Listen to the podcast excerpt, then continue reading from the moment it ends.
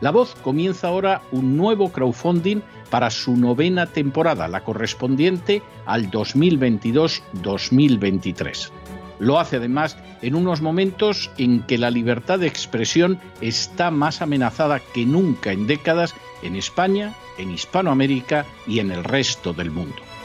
Una vez más, como en las temporadas anteriores, está en sus manos la conclusión o la continuidad del programa La Voz. Debido a la crisis económica creciente, al cambio del dólar en relación con el euro y sobre todo a la censura del programa en redes con su correspondiente desmonetarización, en esta novena temporada nos vemos obligados a subir el objetivo hasta la cifra de 130.000 dólares. Con el crowdfunding se mantiene la emisión en directo, en abierto y de forma gratuita del programa a través de YouTube, iBox, SoundCloud, Spotify, Apple Podcasts, Google Podcasts, Tunnel y Stitcher. Además, por supuesto, de encesarvidal.tv. De hecho, es este crowdfunding el que permitirá poder seguir emitiendo en cesarvidal.tv, ya que sin la continuidad de la voz no puede haber continuidad de contenidos en ese canal televisivo. Si la voz, tras la conclusión de esta temporada, no pudiera regresar en el mes de octubre, quizá no sucedería algo tan grave. Una vez más, habría quedado de manifiesto como tantas veces a lo largo de la historia de las naciones hispanas, que para muchos es preferible quejarse, protestar o amargarse a enfrentarse de manera práctica con un problema concreto. No pasaría nada. La voz simplemente dejaría de emitirse por la sencilla razón de que no hay suficientes personas dispuestas a asumir el apoyo de su causa, que es la de la libertad y de la verdad la de la información independiente y la opinión rigurosa, la de la lucha contra las tiranías y contra aquellos proyectos que pretenden convertir en esclavos a los seres humanos. Si piensan que merece la pena seguir escuchando día a día la voz, son ustedes bienvenidos a la hora de contribuir al nuevo crowdfunding que permitirá que puedan escuchar este programa radiofónico una temporada más. Muchas muchas, muchas gracias por todo. God bless you. Que Dios los bendiga.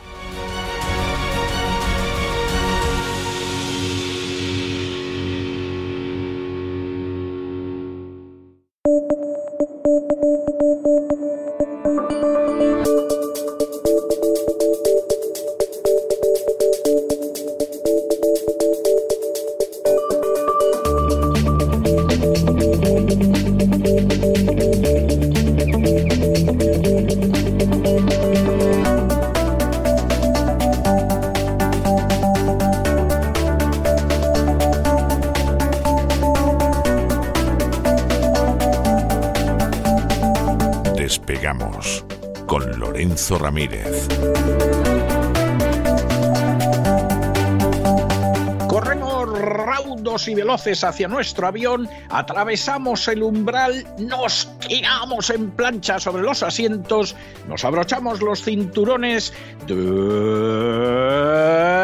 despegamos y nos vamos elevando por los aires hasta alcanzar nuestra altura y nuestra velocidad de crucero. A mi lado, como siempre, Lorenzo, por Dios, ¿qué hace usted con el cuello de la gabardina subido, las gafas negras y, el sombrero, el ala del sombrero sobre la frente? Por Dios.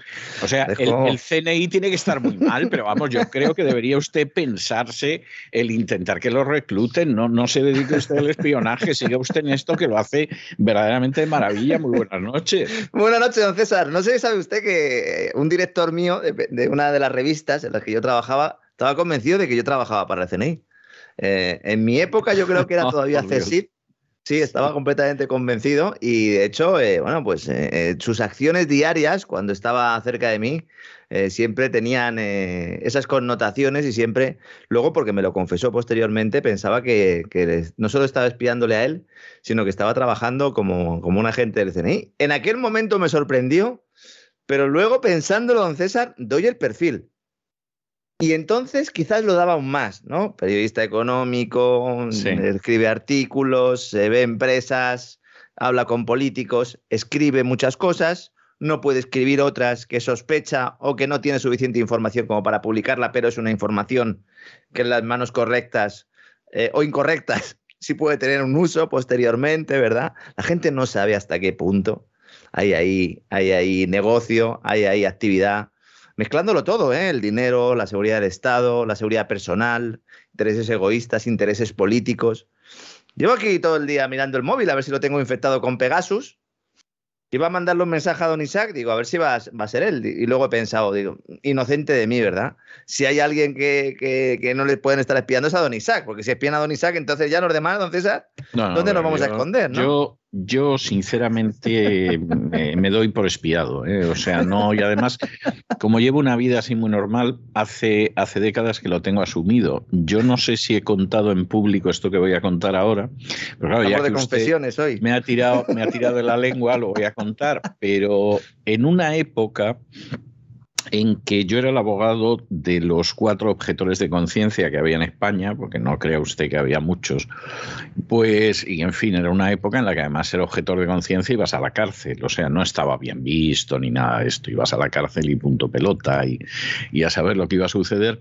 Recuerdo que recibí una llamada telefónica, eh, termino la llamada telefónica, yo vivía entonces con mis padres, cuelgo el teléfono, y de pronto me acuerdo que tengo que llamar por teléfono. Entonces vuelvo a descolgar el teléfono y escucho la conversación telefónica que acababa de tener.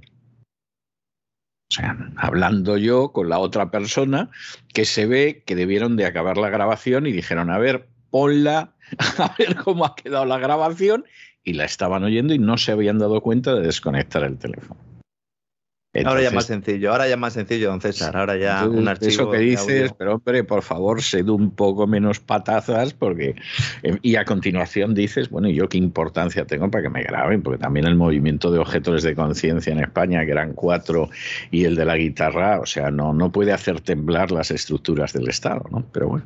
Hay mucha gente que también piensa que en general, en el ámbito de los, de los servicios secretos, no solo en España, sino también en, en otros países, incluido también muchas veces eh, servicios secretos punteros como el Mossad, como, como incluso la NSA, ¿no? Y todas las agencias que dependen de ahí, o incluso las soviéticas, también hay casos en los cuales hay errores manifiestos y en los cuales, bueno, pues eh, eh, no se tiene en cuenta o se está espiando a quien no hay que espiar, o se espía a un determinado número de gente para luego hacer informes y justificar una serie de dietas y desplazamientos, como sucedió en buena medida durante la Guerra Fría, en muchos países, sobre todo en el norte de Europa, ¿verdad, don César?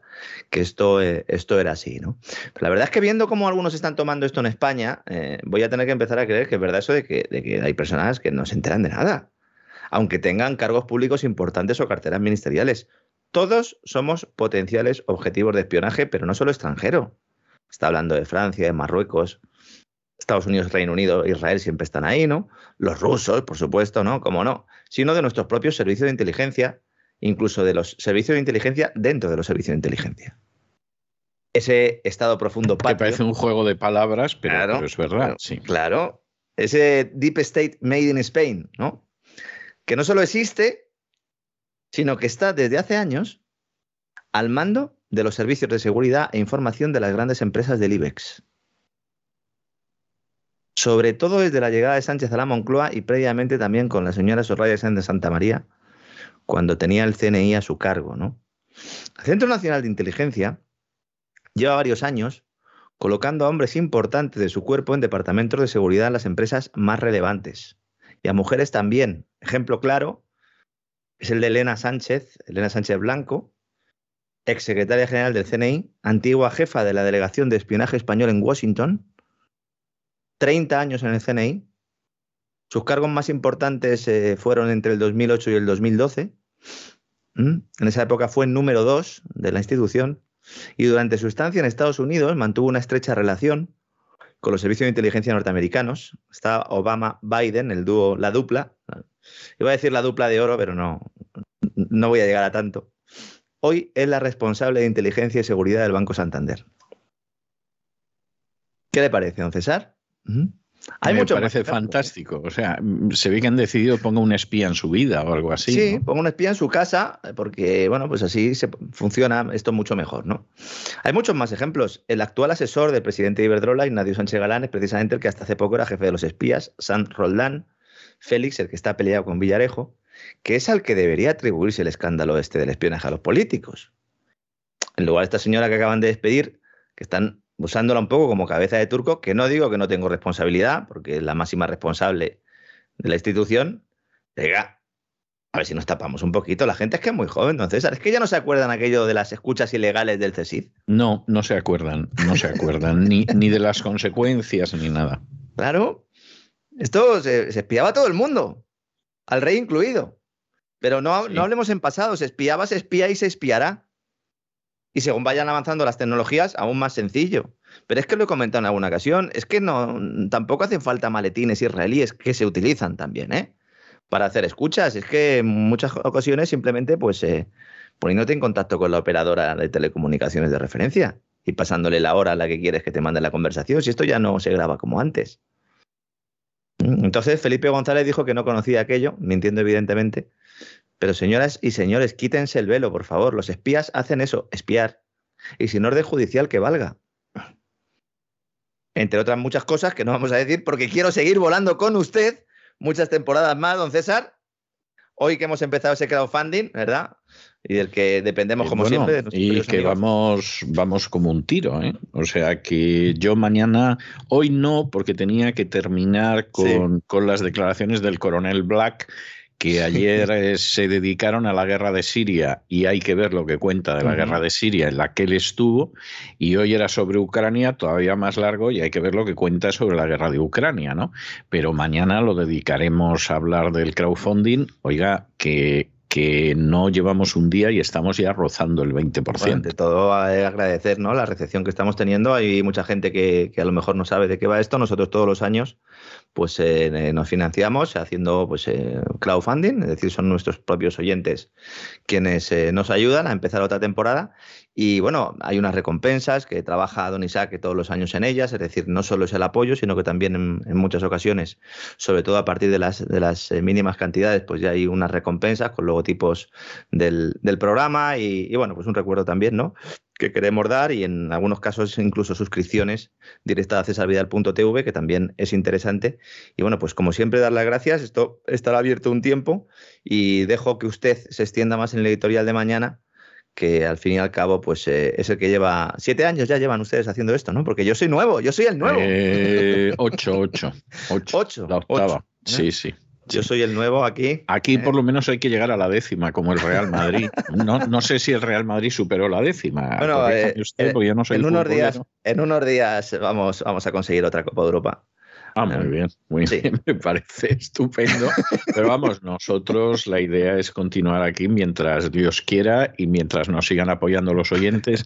Y la verdad es que la experiencia que tenemos los viejos del lugar, es decir, don Isaac y un servidor de ustedes, el viejo realmente soy yo, don Isaac, vamos, tiene una edad envidiable, está en la mejor edad, pues es que cada año ha sido más rápido, mejor, la respuesta más entusiasta y como en realidad es que para enterarte de lo que pasa o acudes a un medio como La Voz o no te dan nada más que mentiras y propaganda, yo comprendo la reacción de la gente. Se la agradezco enormemente porque a nosotros, a nosotros a diferencia de a otros, nos votan todos los años los oyentes y el año que no nos votaran nos tendríamos que ir a casa y dedicarnos a otra cosa, pero nos votan todos los años y nos votan todavía más que el anterior, pues gracias a eso se puede mantener tener la voz.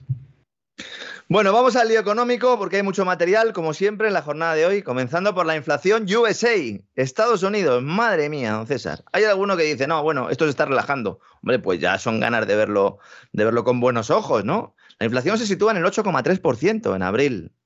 Mm, es un dato espectacular. Claro, como cae dos décimas respecto al de marzo, alguno que está diciendo, bueno, esto ya está solucionado. Pues no, señores, esto es por un efecto estadístico que vamos a comentar. ¿Qué es lo más destacable de este dato? Que se estaba esperando que la inflación rondara el 7,9%. Pero claro, si nos vamos eh, eh, al, al 8,3, son cuatro décimas que son más que notables, ¿no? Esto, ¿qué hace fundamentalmente? Meter más presión a esa Reserva Federal, que ya ha subido tipos eh, en dos ocasiones en lo que va de año y ve que funciona relativamente poco. ¿Por qué está bajando ¿O por qué se está desacelerando esa inflación en Estados Unidos? Que eso es lo realmente eh, importante aquí. Porque se está comparando con abril de 2021, que es cuando empezó el verdadero proceso inflacionario cuando empezó a dar la cara en el indicador de precios al consumo. Vamos a ser más exactos, ¿no? Yo siempre he defendido y he explicado a lo largo de mucho tiempo que cuando la inflación ya llega eh, al IPC, a ese indicador de precios al consumo, es el final de un proceso que comienza con, esa creación de, dinero por parte de los bancos centrales, al que se suman otros elementos eh, coyunturales. En este caso, los elementos coyunturales serían los problemas en las cadenas de suministro, derivados tanto de las políticas y sanciones eh, contra, contra Rusia, como el tema también de la, de la pandemia, los posibles confinamientos que todavía siguen sucediendo, etcétera, etcétera. Pero evidentemente eh, es a partir de abril de 2021 cuando además allí el IPC se situó en el 4% y saltaron las alarmas. Saltaron las alarmas porque nadie se lo esperaba realmente.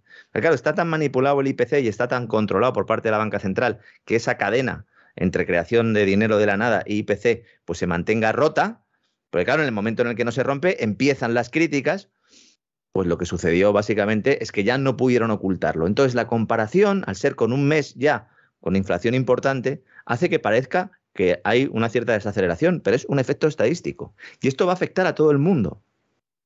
Y Nadia Calviño ya está en su despacho, frotándose las manitas, diciendo, ya verás, todavía les coloco a los españoles que hemos controlado la inflación. Porque esa es la idea. Esa es la idea.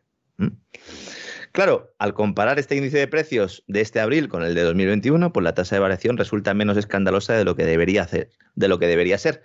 Pero esto no quiere decir que los precios hayan dejado de subir, significa que siguen subiendo, pero que si los comparamos con abril del año pasado, suben a un menor ritmo que de marzo a marzo del año pasado. Esto es importante que lo sepamos. ¿no? Ayer por la noche, bueno, por la noche hora española, yo la, la verdad es que ya, entre que hago el programa con usted, que está en Miami, que me leo prensa norteamericana, que a veces veo alguna intervención, yo no sé dónde vivo. El otro día me levanté a las 4 de la mañana, me hice un bocadillo y me dice. Y pensaba que estaba en Minnesota. Claro, me dijo mi mujer, anda, acuéstate. Sí. Mm, acuéstate ya. Y, no, pero acuéstate y no, te traigas el bocadillo a la cama, por favor, déjalo ahí. Por favor, sí, sí. Lo, lo comprendo porque es, increíble, pero a mí me pasa algo parecido. Yo me despierto por la noche, y mire que han pasado años, me despierto por la noche a la hora que se supone que me levantaba en España. Y anda que no ha corrido el tiempo y no ha pasado agua debajo ese, reloj, ese reloj biológico ha estado trabajándose durante muchos años. La gente tampoco sabe que los periodistas, especialmente los que, los que hemos trabajado en radio, ¿verdad? Ese reloj biológico eh, se va desarrollando y, precisamente cuando nos cambian de, hora eh, lo sufrimos mucho, ¿no? Usted eh, y yo también, ¿no? Usted más tiempo, hemos estado haciendo el programa matutino el primero de la mañana y también el último, ¿verdad? Del día. Y, en cuanto nos alteran los biorritmos, ya complicado, ¿no? Pero bueno, ya me veo levantándome, levantándome por las noches más días. A lo mejor, si acabo en Minnesota, pues a lo mejor cuando me levante es la hora correcta, ¿no? Sí. Lo que estaba haciendo era ver a Biden se suponía que iba a presentar un plan contra la inflación. Era la idea, ¿no? Y entonces se presenta allí. Este hombre no está bien, de verdad, ¿eh? No, que no está bien. Vamos a ver, que no está bien, yo le puedo asegurar que es de dominio público. Yo cuando, cuando vi hace unas semanas a un personaje que no quiero ni mencionar ni dar pistas porque solo pensar en él me dan ganas de vomitar, pero vi que escribía un artículo diciendo que no era cierto eso de que Biden estuviera mal porque él lo había visto un par de veces y estaba estupendo y tú dices, bueno, este comparado, tipo... ¿Comparado con quién, no? Eh, no, o sufre un deterioro mental creciente, que tampoco, a lo mejor no hay que excluirlo, o verdaderamente es un canalla de unas dimensiones ya ridículas, o sea, autista, porque aquí todo el mundo habla de que, de que es que Biden no está en condiciones. Eh, o sea, y lo dice todo el mundo. Hace unos días Oliver Stone diciendo que lamentaba haber votado a Biden porque es obvio que Biden no está en condiciones mentales de ejercer el cargo que ejerce. Si las elecciones en lugar de haberse celebrado hace un par de años se hubieran celebrado ahora, imagínese los debates televisivos de este hombre. Es que ha llegado, ha llegado con la reserva. Este hombre llegó a las elecciones con la reserva. Ya empezaba a dar síntomas, de hecho lo de... Le veía, sí. Pero es que ahora es evidente comparece en una rueda de prensa para dar eh, detalles de un supuesto plan contra la inflación, le preguntan y dice, oiga, es que no plan, yo es que no tengo plan. Pero ¿cómo que, como que no tiene plan? Dice, no, es que las raíces de la inflación están, están fuera de control. Dice, ya, oiga, por eso estamos aquí, ¿no? Para que nos presente un plan. Dice, no, no, esto, nosotros no podemos hacer nada contra el COVID, ni los efectos de la guerra de Rusia y tal, contra Ucrania. Tampoco podemos eh, determinar lo que va a pasar mañana con el viento con las energías renovables. Mm, periodistas insistiendo. A partir de ese momento, la bolsa, que estaba evolucionando relativamente bien, Wall Street, en ese pequeño rebote del que hablamos ayer, se pega otro porrazo. Es que se cogen las declaraciones de Biden, el momento de la rueda de prensa y el gráfico del SP500 y es espectacular. Esta mañana lo explicaba muy bien en negocios.tv, un canal que para el que le gusten las finanzas y tal, si quiere verlo en YouTube está muy bien, porque aunque está dirigido y focalizado sobre todo a gente del ámbito económico y financiero, pero también explica las cosas muy claritas, eh, me alegra ver que poco a poco la economía se va contando de, otra manera. ¿no? Claro, ya eh, esto provocó que luego mm, tuvieran que aparecer portavoces de la Casa Blanca en la CNBC, en la CNBC, porque claro, es que decían, pero vamos a ver, ¿esto qué es? ¿no? Y entonces, la idea antiinflación, fíjese usted cómo está Estados Unidos. ¿eh? Dicen, no, vamos a liberar eh, más de un millón de barriles de crudo durante los próximos seis meses de nuestras reservas para el tema del, para detener el incremento del precio de la gasolina. Mm, muy bien, esto está muy bien como medida vuelvo a insistir, coyuntural, porque claro, las reservas cuando las liberas ya luego no, no tienen más reservas. Estamos hablando, del, ayer lo dijimos, es el primer país productor, tiene reservas, muy bien, las liberas, estupendo, durante seis meses. ¿Y luego qué? luego qué hay? Dice, no, vamos a corregir un error en el Obamacare, la ley está de, del cuidado de salud asequible, creo que se podría traducir la, la ley eh, al español, porque muchas familias no pueden utilizar créditos tributarios para adquirir uno de los planes de salud y esto también está, está afectando. Y luego el tema del coste de los alimentos, vamos a incrementar la producción agrícola doméstica, es decir, la, nacional, metiendo pasta, metiendo dinero, destinando inversiones, dicen ellos, a las pequeñas y medianas empresas. Mm, bueno, ¿y, la pasta de dónde sale? Dice, no, esto mm, con mayores impuestos a multimillonarios y grandes corporaciones. Digo, oiga, pero ¿usted qué pasa? ¿Qué pasa? ¿Que Biden tiene línea directa con Nadia Calviño o qué pasa, don César?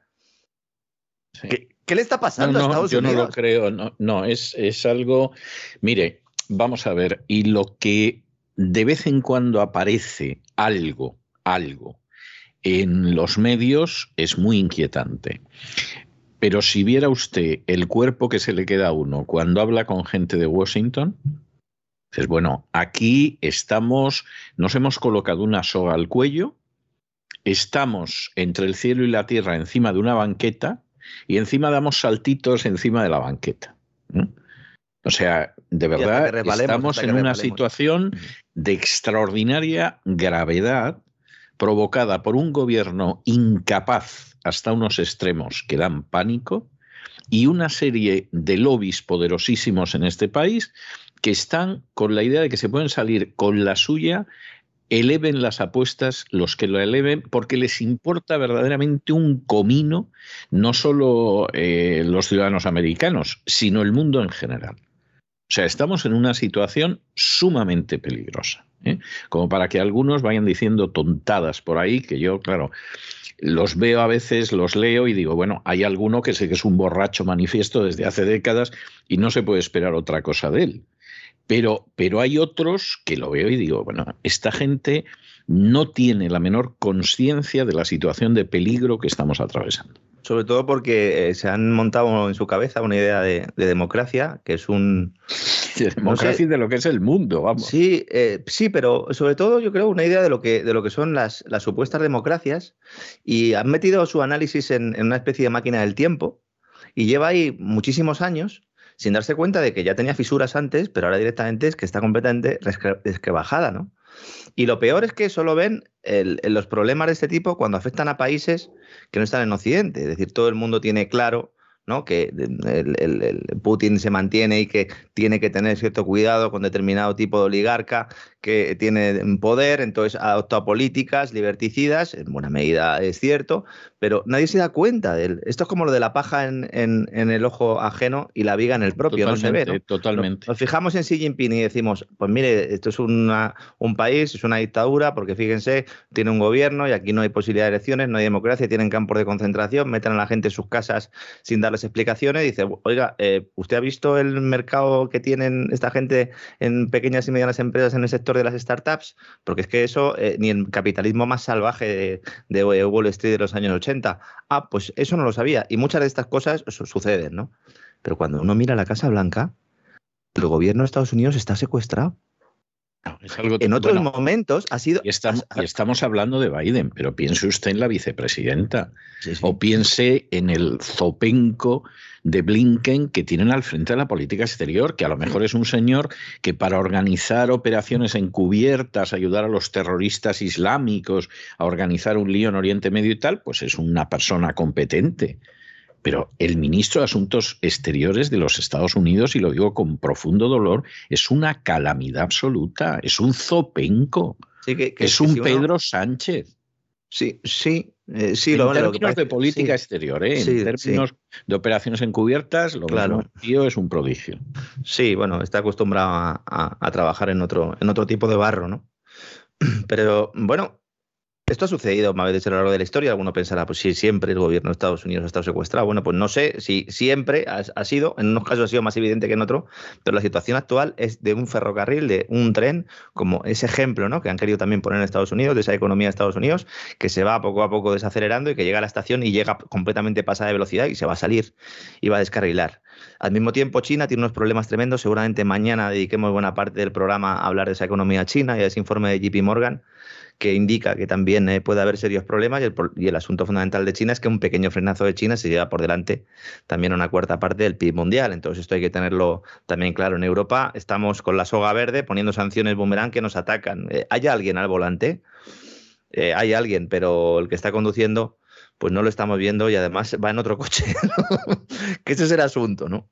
¿Y en Europa qué pasa? Bueno, en Europa hay mucho lío, mucho jaleo en el ámbito económico, financiero, por esa intervención de la presidenta del Banco Central Europeo, Christine Lagarde, que era la que ya faltaba por salir, ha puesto fecha a la primera subida de los tipos de interés en la eurozona desde julio de 2011, más de una década con las tasas de referencia en el 0%, se van a terminar, después de que Lagarde pues, haya sido la última en posicionarse públicamente eh, pues tras la avalancha prácticamente de miembros del Consejo de Gobierno del Banco Central que han salido en los últimos días a poner ese mes de julio como fecha elegida, me atrevo a vaticinar o a barruntar que puede ser el día 21 de julio, es esa, es esa fecha en la que celebra reunión el Consejo de Gobierno de la institución y por lo que me comentan a mí la idea sería que se aprobara esa primera subida de tipos.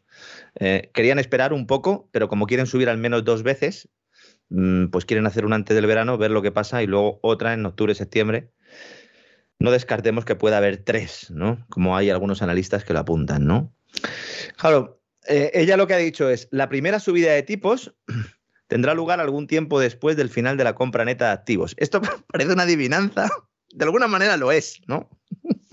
Yo de verdad, eh, lo de los banqueros centrales es tremendo, ¿no? Salga ahí y diga, oiga, voy a subir los tipos de interés, como dice Jerome Powell. En esto Jerome Powell es mucho más claro. Luego también es verdad que le damos collejas, por decirlo, pero en esto es mucho más claro, ¿no? Ella dice, tendrá lugar algún tiempo después del final de las compras netas de activos.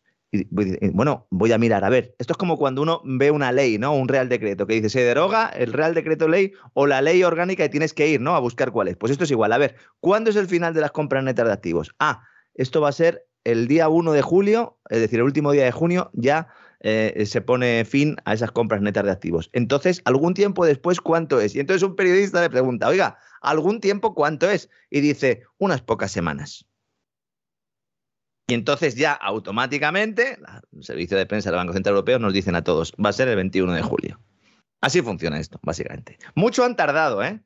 Recordemos que la inflación actual es cuatro veces superior a la fijada como objetivo de política monetaria. Estamos hablando de una inflación del, 8, aunque en algunos países es incluso superior. Los mercados monetarios están descontando por completo los aumentos de un cuarto de punto del Banco Central Europeo en julio y en septiembre, con un nuevo aumento a finales de año, que eso es lo que le comentaba antes don César, y que eso es lo que están reportando ahora mismo las principales agencias financieras. ¿no? Los operadores están apostando a que la tasa de depósito alcanzará un máximo del 1,5% dentro de unos dos años. Esta es la cifra que nos tiene que servir a todos ahora mismo, a día de hoy, perdón, 11 de mayo, para ver hasta dónde puede llegar el Euribor. El Euribor es tipo de interés al que se prestan dinero los bancos entre sí. Entonces alguno dirá, bueno, ¿y qué tiene que ver entonces la tasa de referencia, la tasa de depósito del Banco Central? Porque como el Banco Central lo que ha estado haciendo es guardarles el dinero a los bancos por exceso de liquidez y cobrándoles una penalización por ello, ese eh, menos 0,5%, es ahí a donde ha ido el Euribor, porque evidentemente pues dice, bueno, pues si no se, lo, no se lo presto a otro banco, lo llevo al Banco Central Europeo, ¿qué riesgo tengo ahí? Menos 0,5. Pues ahí ha ido el Euribor, a ese menos 0,5. Ahora viene la subida de tipo de interés y el mercado empieza a descontar que esa tasa de depósito va a aumentar y por lo tanto por eso va creciendo el Euribor. Así que más o menos, ahora mismo podríamos decir que el mercado considera que en unos dos años el Euribor se podría ir al 1,5%. Que todo el mundo saque calculadora y que vea cuánto le sube la hipoteca, las siguientes revisiones en este contexto, y así cuando suceda, pues no se tirará de los pelos y no dirá, ¿para qué me compré una televisión de 2.500 euros? ¿Verdad? 4K, 8K, ya no sé por dónde van, eh, don César, habrá que preguntarle a don Isaac. Pues fíjese, yo que no tengo televisión desde hace no sé cuántos años, o sea que, vamos, ni, idea de por dónde va el KKK, o sea, ni, Dice, hombre, si, salgo yo, ¿no? Pues eh, ¿para qué la voy a tener, no? Si el que salgo en la televisión soy yo, como me dice mi hijo pequeño, ¿no? Bueno, el resultado para las economías domésticas es evidente. Mayor coste de financiación, mayor interés en los préstamos, por lo tanto, mayor desembolso en cuotas hipotecarias y, por lo tanto, menor dinero para consumo y ahorro. En condiciones normales, la buena noticia aquí es que las entidades financieras, los bancos, deberían em, volver a remunerar los depósitos. Pues claro, si hay mayores intereses, esto debe servir para normalizar poco a poco también estos productos, los depósitos a plazo, producto estrella del inversor conservador español, que han desaparecido del mercado. Aunque veremos cuándo y cómo se hace esto. De momento, Deutsche Bank en España ya ha dado el paso y ha decidido pagar el 0,6% en depósitos a 24 meses Tampoco mucho dinero, pero bueno. Y seguramente otras entidades lancen ofertas similares. No obstante, he hecho una pequeña ronda esta mañana entre diferentes eh, fuentes del sector, vamos a dejarlo ahí. Y Santander, CaixaBank, BBVA, Sabadell o Bankinter, que son los grandes, en principio la idea es no crear depósitos de estos, al menos con un interés suficientemente atractivo, al menos hasta el año 2023. ¿Mm? Yo no sé si a alguien le quedará algo de ahorro en 2023. Yo supongo que sí, ¿eh? sobre todo a los que nos hayan escuchado. Claro. Bueno. ¿no? A los que nos hayan ido escuchando y estas cosas. En el pasado los depósitos eran una de las opciones preferidas en España para ahorrar por parte de los clientes más conservadores, eh, que podían encontrar rentabilidades medias incluso cercanas al 5%. Estamos hablando de antes de la crisis de Lehman Brothers. ¿eh? Rentabilidades cercanas al 5%. Todos esos productos, todo ese dinero se ha llevado a fondos de inversión, pero se ha llevado prácticamente a punta de pistola. ¿eh? Hay que decirlo, porque la mayor parte del ahorrador que estaba en depósitos a plazo fijo no ha invertido en fondos porque quisiera, sino porque le han llamado por teléfono y le han dicho, mira Paco, si es que eso ya, depósitos de estos ya no hay. Además, fíjate, si lo llevas, lo tienes desde hace un año y es que esto no te renta nada. Yo tengo un fondo de inversión muy bonito, maravilloso, ¿eh? que además riesgo prácticamente cero tiene un pelín de riesgo, pero bueno, tú eres joven todavía y todavía te queda vida por delante y tienes que tomar riesgos también si quieres rentabilidades. Y así han engañado a muchos. ¿Por qué digo que es un engaño? Porque la mayor parte de las ventas que se han hecho de esta manera son ventas a catálogo que le dan a un señor de un banco para que le coloque a su cliente, no porque el producto sea bueno, sino porque el producto es del banco y porque cobra unas comisiones por ello. Porque si por lo menos le entregara un producto bueno, podríamos, bueno, pues pago, ¿no? Pago por ese servicio. Pero en este caso no ha sido así. Esto es, un, esto es una gran estafa yo no sé si en algún momento se le meterá mano. Lo dudo mucho porque si fíjese lo de las preferentes, ¿no? Lo que costó, pues este tipo de cosas como demuestra realmente que no tienes eh, o que el que el producto que te están comprando realmente es el que quiere el cliente, ¿no? Se inventaron una historia, don César, para hacer una encuesta que además metió un montón de coste burocrático, fastidió a muchos de los clientes que tenían eh, problemas para acceder a su dinero si no si no rellenaban esas encuestas y si no hacían esas encuestas de, conocimiento, básicamente, para que se le eh, pusiera luego la ficha. Bueno, pues este señor tiene mucho conocimiento de determinados productos, por lo tanto se lo puedo vender o tiene pocos, ¿no? Pero todo esto es un paripé y la gente que me está escuchando en los bancos, que sé que tenemos oyentes también en las sucursales, lo saben, ¿no? Algunos de ellos han dado de baja, ¿eh? y esto sí, sí se han dado de baja porque cuando uno está cometiendo este tipo de, de fechorías, pues es difícil dormir por la noche. Otros no, otros duermen a pierna suelta, como aquellos de, de Caixa Cataluña, ¿verdad? Caixa Narcís Serra. Eh, Caixa, Caixa Narcís Serra, sí. Caixa Narcís Serra, eh, que bueno, eh, básicamente lo que le decían los jefes de zona a, los directores de las sucursales era que tenían que vender todo lo que pudieran y tenían que vender cogiendo el, listín telefónico y empezando por la ¿eh? y empezar a llamar a todo el mundo. Eso sí, primero, por favor, colocarle todos los productos a los familiares eh, que pudieran, ¿no? Como en esa famosa estafa de los sellos, de Fórum Filatélico, ¿no? Donde se contrataban a personas para que eh, pues les vendieran esos productos, esos supuestos activos financieros a sus familias, ¿no? A partir de ese momento, a partir de esa crisis de Lehman, en línea con la sucesiva bajada de tipo de interés, pues los bancos fueron reduciendo la remuneración de los depósitos hasta que desaparecieron eh, prácticamente del todo. No sé si hay algún banco por Internet que dé algo, pero hoy ese interés está en el 0%, en, porque no hay, no hay directamente eh, esos productos. ¿no? A pesar de esta subida de tipos, el euro va a seguir perdiendo valor respecto al dólar. Hoy hemos conocido un informe de la gestora francesa Amundi, su responsable de inversiones además era entrevistado en Financial Times, y él dice que se va a alcanzar la paridad entre ambas monedas en los próximos seis meses.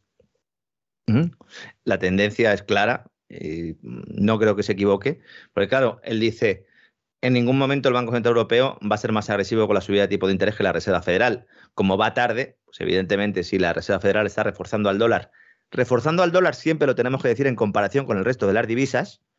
Otra cosa es en comparación con los bienes y servicios. Ya estamos viendo que la inflación está altísima. Eso quiere decir que respecto a los bienes y servicios lo que está el dólar es depreciando, pero frente a otras monedas, digamos que en el país de los de los ciegos el tuerto es el rey. Para que la gente... De toda la vida. para que la gente nos entienda. ¿no? Este hombre, eh, el responsable de inversiones de, Amundi, que se llama Vincent Mortier, eh, ha dicho que ve recesión a corto plazo en la eurozona. Es decir, esto ya no lo estamos diciendo cuatro locos. Esto no lo decimos solo nosotros, esto es evidente. Y ya se está diciendo en Financial Times. Mm, ruego, por favor, a todos aquellos que en septiembre o en octubre empiecen a decir que eh, esto no se podía saber o que eh, es consecuencia o causa de otro, de otro elemento, bueno, se sabe, ¿no? 11 de mayo ya lo está diciendo Financial Times, ¿no? Y luego en el artículo hace un análisis de la política del Banco Central Europeo que me ha parecido muy interesante, sobre todo viendo quién la hace y en el contexto en el que se publica, ¿no? Lo que se está planteando es que ya todo el mundo da por hecho que el Banco Central Europeo ya los precios o el control de los precios no es que sea su segunda prioridad, sino que ya es su, tercera prioridad. Porque tiene por delante, uno, intentar dopar el crecimiento económico, que en teoría no es su labor, aunque ha cogido ¿no? esa, esa facultad de la Reserva Federal. Siempre hemos dicho que la Reserva Federal tiene como mandato control de precios, pero también que haya un mercado laboral en el cual haya poco paro, es decir, que haya un crecimiento del PIB importante. En el caso de Europa no.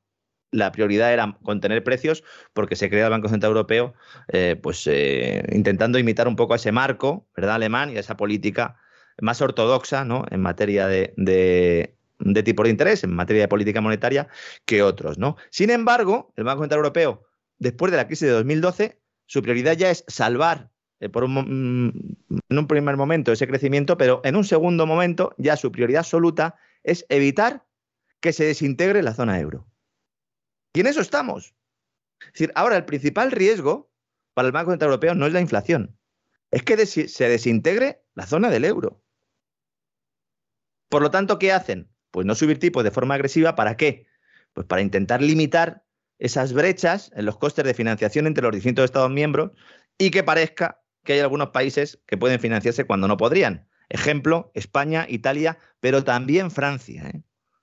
Cuentas públicas francesas. No hablemos ya de Grecia y seguramente de Portugal. Claro, claro. El tema es que Italia o España se llevan por delante a, la eurozona, ¿no? Una, una, caída de estos países de Portugal yo creo que sería más difícil y en el caso de Grecia, pues evidentemente, aunque estuvimos a punto, ¿verdad?, de ello, pero no llegó la, sangre al río. Llegó otra sangre, pero no la de, los burócratas de Bruselas, ¿no? Y vamos a comentar también una noticia eh, que ha corrido como la pólvora hoy, que tiene como protagonistas, como no, a Rusia, a Ucrania y a ese mercado energético europeo. Resulta que el operador ucraniano ha cortado el suministro de un tercio del gas que llega a Europa desde Rusia a través de gasoductos ucranianos. Es decir, lo ha cortado él, argumentando que hay causas de fuerza mayor que le impiden garantizar el envío del hidrocarburo a través del punto de conexión con, con Sogranivka, que es eh, una región, una zona que está, eh, bueno, pues prácticamente en la frontera, en, Lugansk, al lado de una estación de, compresión de Novoskop, y están situados, pues eso, en la parte oriental, ¿no? De, de, Lugansk, prácticamente frontera rusa, ¿no? Entonces, a través de dicha estación pasaban más de 30 millones de metros cúbicos de gas al día, que es más o menos un tercio del total que Ucrania transporta hacia Europa. Y esto se ha cortado. Ucrania culpa a los militares del Donbass y al ejército ruso. Ya, eh, ya sabe usted, la fuerza de ocupación, ¿no? Es como la califican. ¿eh? Porque dicen que han alterado los procesos técnicos y los cambios en los modos de operación, que incluyen extracciones no autorizadas de gas, que todo ello ha puesto en peligro la estabilidad y la seguridad del sistema de transporte de gas de Ucrania en su conjunto. Esta es la versión oficial. Entonces, bajo los términos del contrato de tránsito con la rusa Gazprom, que al final es la que manda el gas a través de ese tubo, nos dice el operador ucraniano que esto son circunstancias de fuerza mayor que hacen que sea imposible cumplir con las obligaciones. Y emplea esta expresión porque es la que viene en el contrato para poder eh, cerrar el grifo. ¿no? no obstante, y aquí viene la clave de todo, cuando uno lee estas informaciones hay que leer hasta el final porque si no se puede quedar eh, en, en, la parte no mollar ¿no? del asunto. ¿no? Dice la operadora ucraniana, existe la posibilidad de transferir el volumen de gas en cuestión del punto de interconexión de Sogranivka al de Sutsa, que está más al norte. Y ahí ya no hay, no hay problema con los rusos. Anda, fíjate, ¿eh? lo que hace la geografía. ¿eh? Claro, dice, oiga, saca un mapa, Quillo, ¿no? Que dirían aquí, ¿no? En, en Cádiz. Saca un mapa, Quillo, y entonces sacan el mapa y dice, a ver, ¿dónde estamos aquí? A ver, ¿nosotros cuánto estamos cobrando de comisión por traer este gas? X. Ah, muy bien. Pero, eh, ¿y si nos lo llevamos más arriba? Ah, pues podemos cobrar un poquillo más. Muy bien. ¿Y cómo nos lo llevamos más arriba? Ah, pues vamos a echar la culpa a estos. Que no digo yo que no haya problemas en ese tubo, pero los lleva viendo desde el minuto uno. ¿Por qué hoy? ¿Y por qué se lo quieren llevar a otra, a otra conexión por la que pasan 77 millones de metros cúbicos de gas que está en territorio controlado por Ucrania? Ucrania quería desviar el suministro. Se lo dijo a la Casa Blanca. Mandó un grupo Zelensky de muchachos a Washington a llorar, pidiendo, por favor, que se aumentaran las comisiones que cobra Ucrania por este derecho de paso. Vaya, hombre, dejen, muy bien. Dejen de mandar, claro, dejen de mandar gas eh, eh, o, de solicitar gas a través de Nord Stream 1, que va por el Báltico, dejen de eh, comprar gas a través del tubo que pasa por Turquía, cómprennos el nuestro y así nos llevamos más comisiones. Dice, ya bueno, es que los países europeos no quieren. Y entonces Zelensky manda su misión a Washington para que sea Estados Unidos quien le lea la cartilla de Europa y que le diga, oye, cómprales el gas a los ucranianos. Fíjense la película, lo distinta que es de lo que nos la están contando.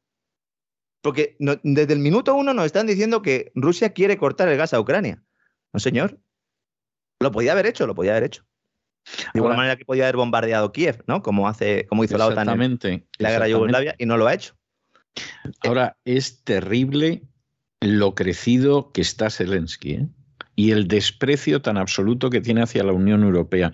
No hay día no hay día que no le pegue un par de coces a la Unión Europea e inmediatamente recurre a los Estados Unidos para que los Estados Unidos santifiquen y bendigan la última coz que le ha dado la Unión Europea. Yo, sinceramente, no sé, bueno, sí lo sé, porque los políticos europeos no tienen vergüenza ni dignidad, pero los políticos europeos sería para que le escupieran en la cara a Zelensky. O sea, está permitiendo que se defeque encima de ellos y de las naciones europeas. Y por si alguien de pronto le dice, oye, bonito, ¿tú quién te crees que eres? Que tú eres un payaso venido a más. Inmediatamente Zelensky va a ver a papá Biden para que papá Biden les diga a los europeos y los europeos digan sí, amén. Sí, sí, esa es la estrategia. Esa es la estrategia todo ello pues eh, con ropa de campaña, ¿no? Y, todo ese show, ¿no? Que nos montan como el del otro día del metro, que es que de verdad eh, la gente en esta sociedad audiovisual, que hemos crecido prácticamente ya con pantallas, que hemos visto campañas de marketing y de propaganda, ¿por qué vemos tan fácilmente cuando hacen estas campañas los chinos o los rusos y no vemos cuando las hacemos nosotros? Es que el metro, el metro en Ucrania, el metro de Kiev siempre está así como cuando fue Bono a cantar, no el ministro de Defensa, sino el de U2. Que esos son performances que se organizan, que hay, que hay compañías que se dedican a ello, consultoras muy bien pagadas además, y que lo hacen muy bien. Pero canta, señores. ¿Cómo se puede tragar la propaganda de un lado sin, sin pensar ni siquiera que pueda haber posibilidad de que los suyos también le estén dando propaganda? Nosotros aquí lo decimos muchas veces. Claro que hay propaganda rusa. Claro que hay propaganda china. Estamos inundados, evidentemente cada día en Occidente es más difícil, porque claro, si cierras todos los medios, pues al final no habrá nadie ¿no? que eh, ni informe objetivamente ni tampoco pueda difundir propaganda, ¿no? Pero es que el caso es evidente, ¿no? Pero con el tema del gas de Ucrania, es que también, insisto, desde el minuto uno. Los señores en Washington le dijeron a la eh, misión diplomática, si queremos llamarlo así, de Zelensky, que no, que no se iba a pedir a Europa que eh, comprara más gas vía Ucrania. Y ahora, cosas de la vida, los rusos te pegan un tiro en el pie y facilitan el objetivo de Zelensky. ¿Nos lo creemos? Hay gente que sí. Yo ya he dicho que no. Eh, cada uno es libre de pensar lo que quiera. Eso sí, los precios del gas se han disparado, lo cual pues ha sido bien recibido en Washington, sobre todo. Encantados de la vida, vamos, encantados de la vida. Y en Rusia, pues de alguna manera también, ¿no? También eh, están contentos, ¿no?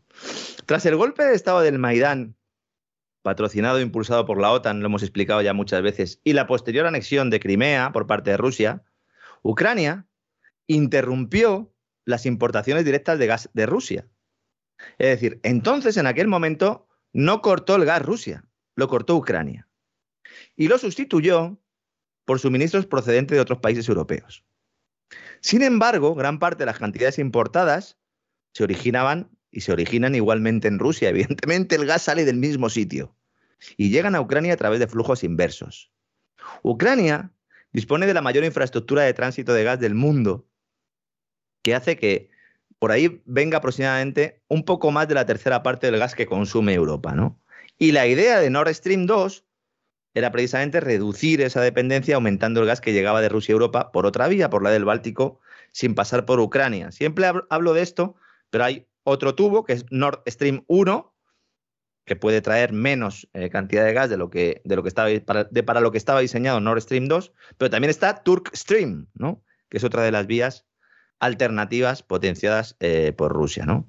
Entonces, es Ucrania la que toma esta decisión bueno, pues más allá de que tenga culpa unos o tenga otros, el caso es que al final todos vamos a pagar un precio más alto y en el caso de Ucrania, pues podrán eh, cobrar su correspondiente comisión por ello. ¿no? Salen ganando todos, menos eh, pues los que estamos eh, levantándonos todos los días bien tempranito para trabajar. ¿no? También es noticia hoy BlackRock, la mayor gestora de inversión del mundo, que ha sido determinante para fusionar el mundo financiero y corporativo con las premisas de la religión del cambio climático eh, advirtiendo incluso que despediría a, consejeros de las empresas participadas en las que está el fondo que no mostraran suficiente devoción por la Iglesia Verde, algo que generó eh, pues eh, mucho revuelo porque evidentemente si la empresa esta BlackRock, la gestora de inversión, está con sus tentáculos prácticamente en todo el planeta, pues prácticamente, insisto, todo el mundo tiene un, un, poco de BlackRock en su casa y en este caso, bueno, pues hay consejeros que directamente eh, podrían haber sido expulsados si no mostraban suficiente sumisión ¿no? a esta eh, propaganda climática, que estoy todo el rato calificando de secta porque no tiene nada que ver con el medio ambiente ni con la ecología, también lo hemos explicado muchas veces, sino que la fe en el papel humano, en la emisión de CO2 y el efecto que tiene eso sobre el planeta es lo que mueve todo. Eh, a esto les da igual todo lo demás. ¿no? Bueno, pues estos señores, resulta ahora que ahora dicen que igual es mejor parar un poco, con todo esto, ¿eh? que igual hay que volver a los combustibles fósiles. Se han caído el caballo y ponen como excusa a Rusia, como no, indicando que ahora es vital realizar más inversiones a corto plazo para producir combustibles empleando fuentes de energía tradicionales para asegurar el suministro. Efectivamente, señores. el problema es que ustedes ya lo sabían y se han forrado. y se han hecho de oro. Y ahora que, se, que ven que esto de la transición ecológica ya empieza a cantar un poco, pues dicen, no, no, vamos a volver nosotros a nuestro petróleo. ¿eh? Iba a decir bueno, bonito y barato. Barato no es. Bueno y bonito, eh, pues para algunos sí y para otros no, no. Es decir, que después de dar la matraca durante años, amenazando a las empresas que no se adhirieran a esos criterios de sostenibilidad creados a partir de los Objetivos de Desarrollo Sostenible de la Agenda 2030, Ahora dice, cito textualmente, que desconfía especialmente de las propuestas para dejar de financiar a las empresas de combustibles fósiles, obligarlas a desmantelar activos o establecer objetivos absolutos para las empresas sobre la reducción de emisiones en sus cadenas de suministro y sus clientes. Fíjese la vuelta que pegan también aquí. Sí, sí, sí, sí, sí, sí. Porque no pueden hablar claro. Dicen, bueno, desconfiamos de que haya que. Mm, de esas políticas que dejan de lado completamente en los combustibles fósiles, pero ¿no decían ustedes que querían descarbonizar completamente la economía? Sí, sí, sí. Sí, pero eh, depende. Net cero, ¿no? Net cero, dicen, ¿no? net zero, dice esta gente, ¿no? Sí. Y vamos explicando también aquí que eso es imposible. Totalmente. Es imposible descarbonizar. Totalmente. Totalmente. ¿Mm? Podemos tener debates sobre si se puede reducir dependencia, etcétera, etcétera, pero es imposible una economía eh, sin carbón, ¿no? Sin carbono, sin hidrocarburos, ¿no? Bueno, sin carbón es que no es posible ni la vida en la Tierra. Bueno. ¿eh? Entonces, ¿de qué desconfían? ¿O por qué desconfían? Porque dicen que estas políticas no consideran que sean coherentes con los intereses financieros a largo plazo de sus clientes. Es decir, que están admitiendo que la mal llamada transición ecológica, que ha puesto patas arriba al, mundo, también el financiero, es peligrosa porque atenta contra los intereses de los agentes económicos. Y lo está diciendo el mayor inversor del mundo, que además tiene línea directa con la Reserva Federal, porque le ayudan los planes eh, para elegir los activos. Y que además, no nos engañemos, eh, tiene línea directa con esos poderes ¿no? que actúan al margen de, de las democracias. ¿no? Lo peor de todo es que el equipo directivo de BlackRock dicen, ah, pues nuestra postura no ha cambiado. Si nosotros no hemos variado en esto, nosotros vamos a seguir votando en los consejos de administración las propuestas que sirvan para divulgar la necesidad de luchar contra el cambio climático. Fíjese cómo cambia el asunto. Ahora ya solo se trata de divulgar. Solamente. Ya solo. ¿Mm? Dice, bueno, sí, las empresas tienen que diseñar planes de transición energética, pero ¿Mm? Ahora hay que separar un poco nuestra actuación de los fondos, esos que se denominan activistas, que son más beligerantes en estas cuestiones. Yo cuando estaba leyendo esto, otra vez en Financial Times, eran los otros artículos de Financial Times que quería traer hoy aquí, eh, me estaba preguntando todo el rato, ¿esto va a implicar que se bajen muchos más del burro? ¿Vamos a ver cómo consejeros de grandes fondos bajan ese listón? Porque si bajan ese listón, es un torpedo en la línea de flotación de la Agenda 2030. ¿eh? Esto sería bueno, ¿eh? Sí, sería muy bueno, ¿verdad? Sería bueno, porque es que si la industria de combustibles fósiles es imprescindible por ahora, como estamos diciendo, y de lo que estamos hablando ahora es de dejar de demonizarla o por lo menos de darle un espacio que hasta ahora no ha tenido, pues sería bueno. Yo siempre digo que hay que tener energía abundante y barata, que contamine lo menos posible, pero tiene que ser abundante y barata. ¿eh? la contaminación después. Sobre todo porque esta contaminación o que estas emisiones de CO2, para ser más exactos, lo que eh, están haciendo, el perseguirlo, lo que están haciendo es que muchos países pues, no puedan eh, desarrollarse. Nosotros ya nos hemos desarrollado y no dejamos que se desarrollen los demás, como hemos comentado ya en muchas ocasiones. Mañana vamos a hablar de China, de ese informe de, de JP Morgan, que dice que es la gran amenaza para la economía mundial. Eh, Muy bien. Muy bien. Mm, mañana, mañana lo comentaremos porque tiene miga. Y hay algunas cosas en las que JP Morgan tiene razón, pero evidentemente se trata también de buscar, de buscar excusas ¿no? para esa recesión global que viene. Y el que la siga negando, bueno, pues eh, será porque gana dinero negándola, que también eso también sucede, don César. Bueno, pues yo creo que, en fin, es, es, difícil sacarle más punta a la situación de lo que usted se la saca todos los días en el despegamos. Por cierto, tengo que decirle que ya hemos superado a estas alturas ahora mismo el 19% uh -huh. del crowdfunding, hemos superado los 25 mil dólares y al paso que va esto, yo creo que cuando acabe esta primera jornada hemos superado holgadamente el 20%. El 20%. Vamos a ver, pero desde luego la respuesta de nuestros oyentes difícilmente hubiera podido ser más entusiasta. Un abrazo muy fuerte, don Lorenzo, y hasta mañana. Un fuerte abrazo, don César. Hasta mañana.